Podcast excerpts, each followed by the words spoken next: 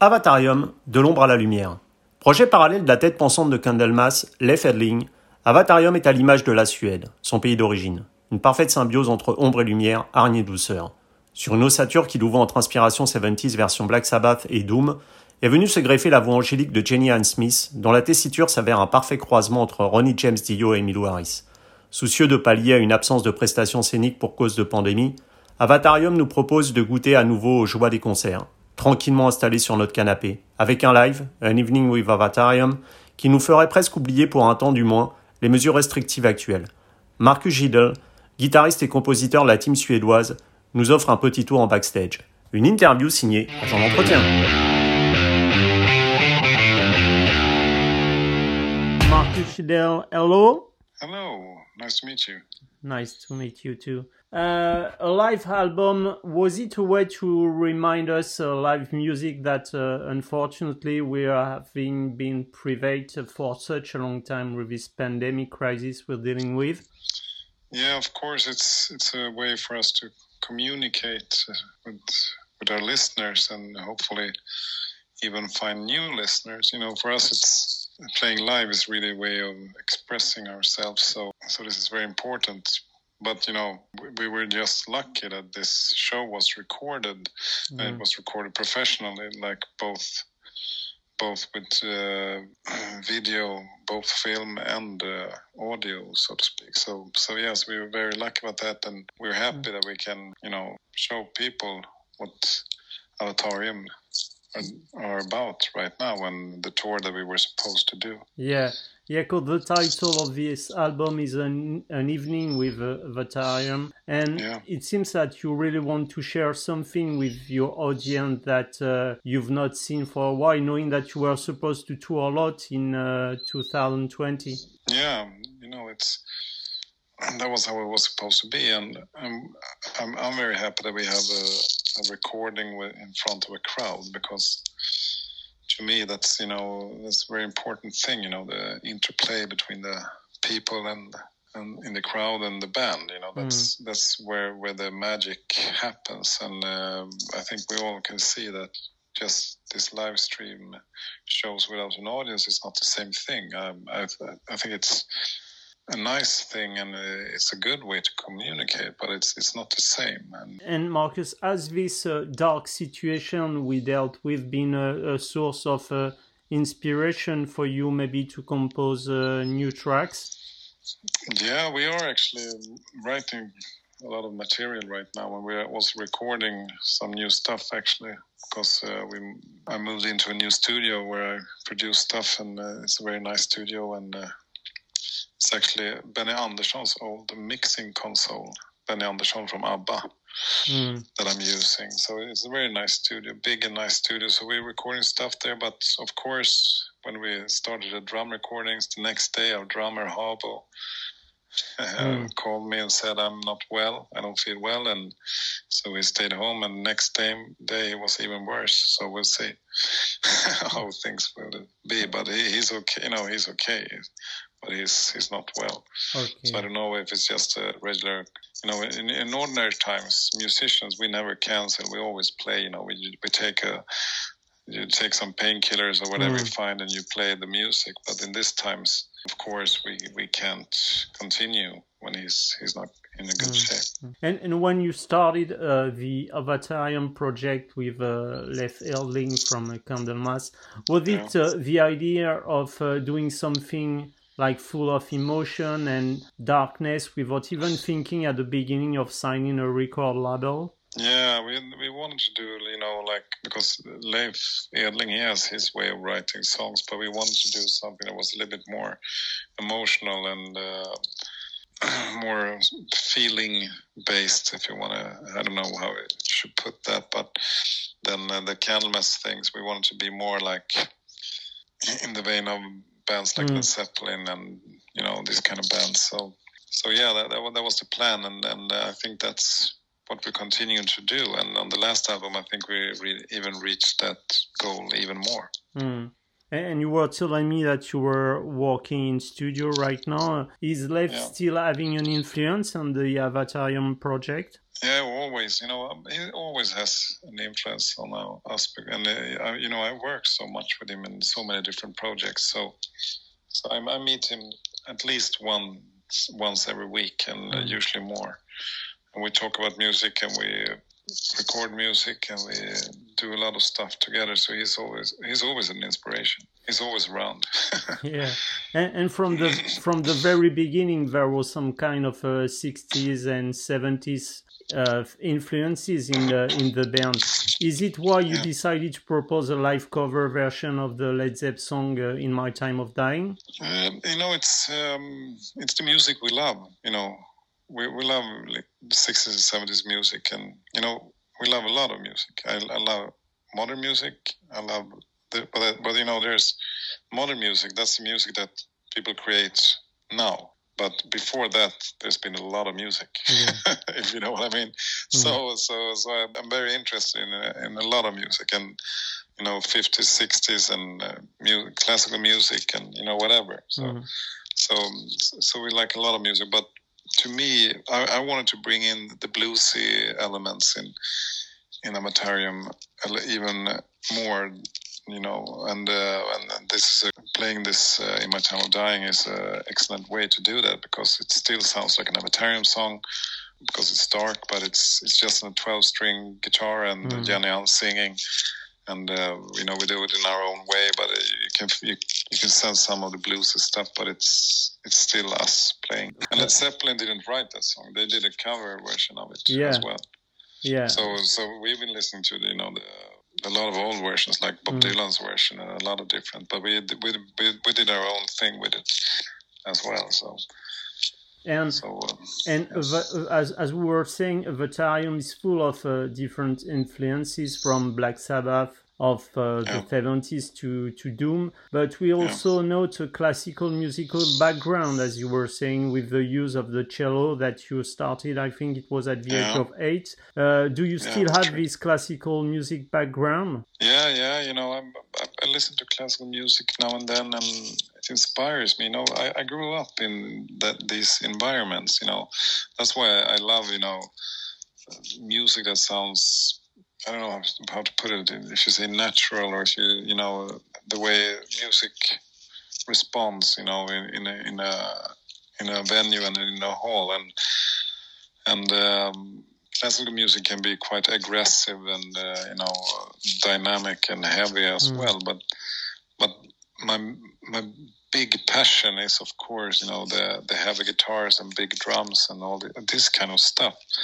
because that's that's what I what gets me going the most. And uh, to to me, I, I, love classical music and I have that background. But I guess if, if, you think like the blues players and, and and then rock and roll players and then you know the Beatles and Zeppelin and and, and then you, you get the 80s metal bands like Mercyful Fate and you know mm. this kind of stuff mm. and all all, the, all these things together and now you know I, I love the new Rammstein album, for example. You know, all all these things together kind of make makes what Avatarium is. I would say.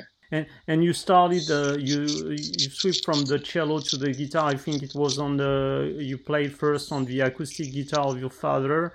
Was it because yeah. you were influenced by bands such as Maiden or Saxon that you yeah. decided to, to to play the guitar? Yeah, really, because I, I heard that sound and I was like, the, when I heard the sound of electric guitar, I, I kind of knew that this is something you know I need to do. Mm. so so it, it, it, was just you know it was, it was no looking back after mm. that, so to speak. And, and music as well as people seems to be in our society put in boxes don't you think that it's quite bad habit of our society to put like music uh, a label on it? Yeah you know to me it's not i i i'm not interested in in that that much because to me it's like you can name any genre and i can say i can probably name some artists that i like in that genre but I can also name a lot of bands that I don't like. So it's more. I'm more interested in good bands and good artists than in different genres. If mm. you know what I mean. Mm.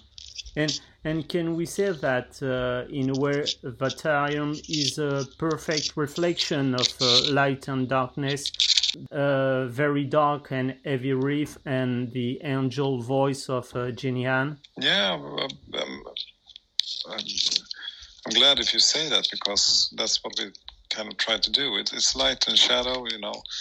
We, we work with that like like in a in a good movie or whatever. And to me, it's you know uh, uh, to me, it's always been uh, interesting to deal with with the dark uh, feelings and thoughts, and uh, you know, the questions about life and afterlife, and mm. you know, we, we're we're all going to face the same destiny at the end. You know, that's how it is. But uh, but try to deal with that. You know, and, and and because if, to me, if I if I deal with that and know that I one day will die, then I kind of then I'm able to live and enjoy life more. I think, and I try to take care of every day as much as I can, and really, you know, be thankful for each day. You know, and mm-hmm. And then uh, a way of doing that is to be. you know, sometimes be aware of that. So can we say that life can be dark? You know. Yeah, life is dark sometimes. So can we say that in a way music is like a therapy? Yeah, really. I would never be the same person if I didn't have music, because mm. music has made the, the man I am. Really, I, I know that because um, it has changed so much for me in, in positive ways, and it's not just like you know, uh, if you think career-wise, it's, it's, it's very much how how I feel about myself and what and how I challenge myself and you know dare to do things that I, mm. you know, you, you have to challenge yourself a lot being a musician in many ways. And you were talking about life and death. Do you consider music as a, a way to express what words can't? Yeah, to me, it's a lot, of, a lot like that because you know you, you, can listen to music you can listen to a tune like an instrumental part of a music or whatever and i can just feel that my heart breaks because it's so beautiful mm. and uh, and there's no words and i don't know why i feel like that but sometimes it just happens you know and, and that's the magic with music and i think everybody can experience that but you know that's why I have music in movies mm. because because it brings out emotions and uh, it, it's just it's just uh, a magic thing and important, I think.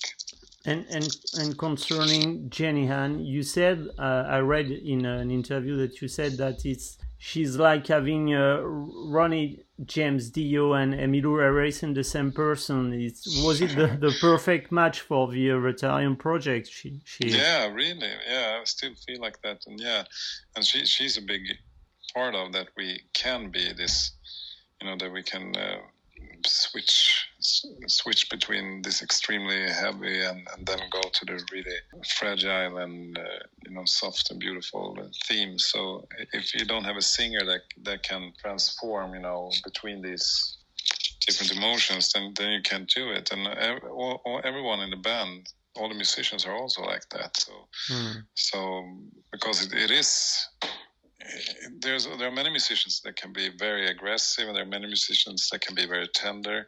But there are not many musicians that can be Both. like mm. Behemoth one minute and next minute be like Emmylou Harris. Mm.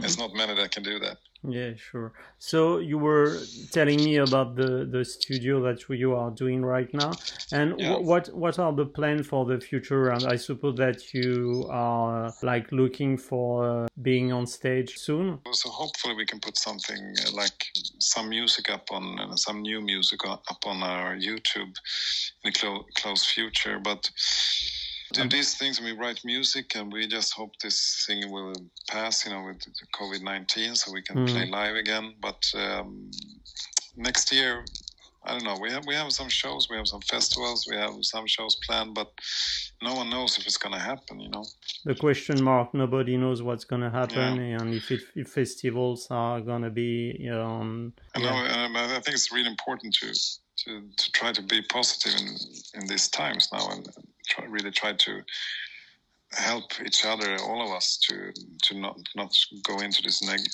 too negative thoughts. Yeah. So so and music is a good way of dealing with with this because it is weird for us because we are social you know animals mm. human beings and, and, we need to meet other people and we need to you know be physical and do all this stuff but all of a sudden we everything's changed and we you can't meet anyone almost so mm.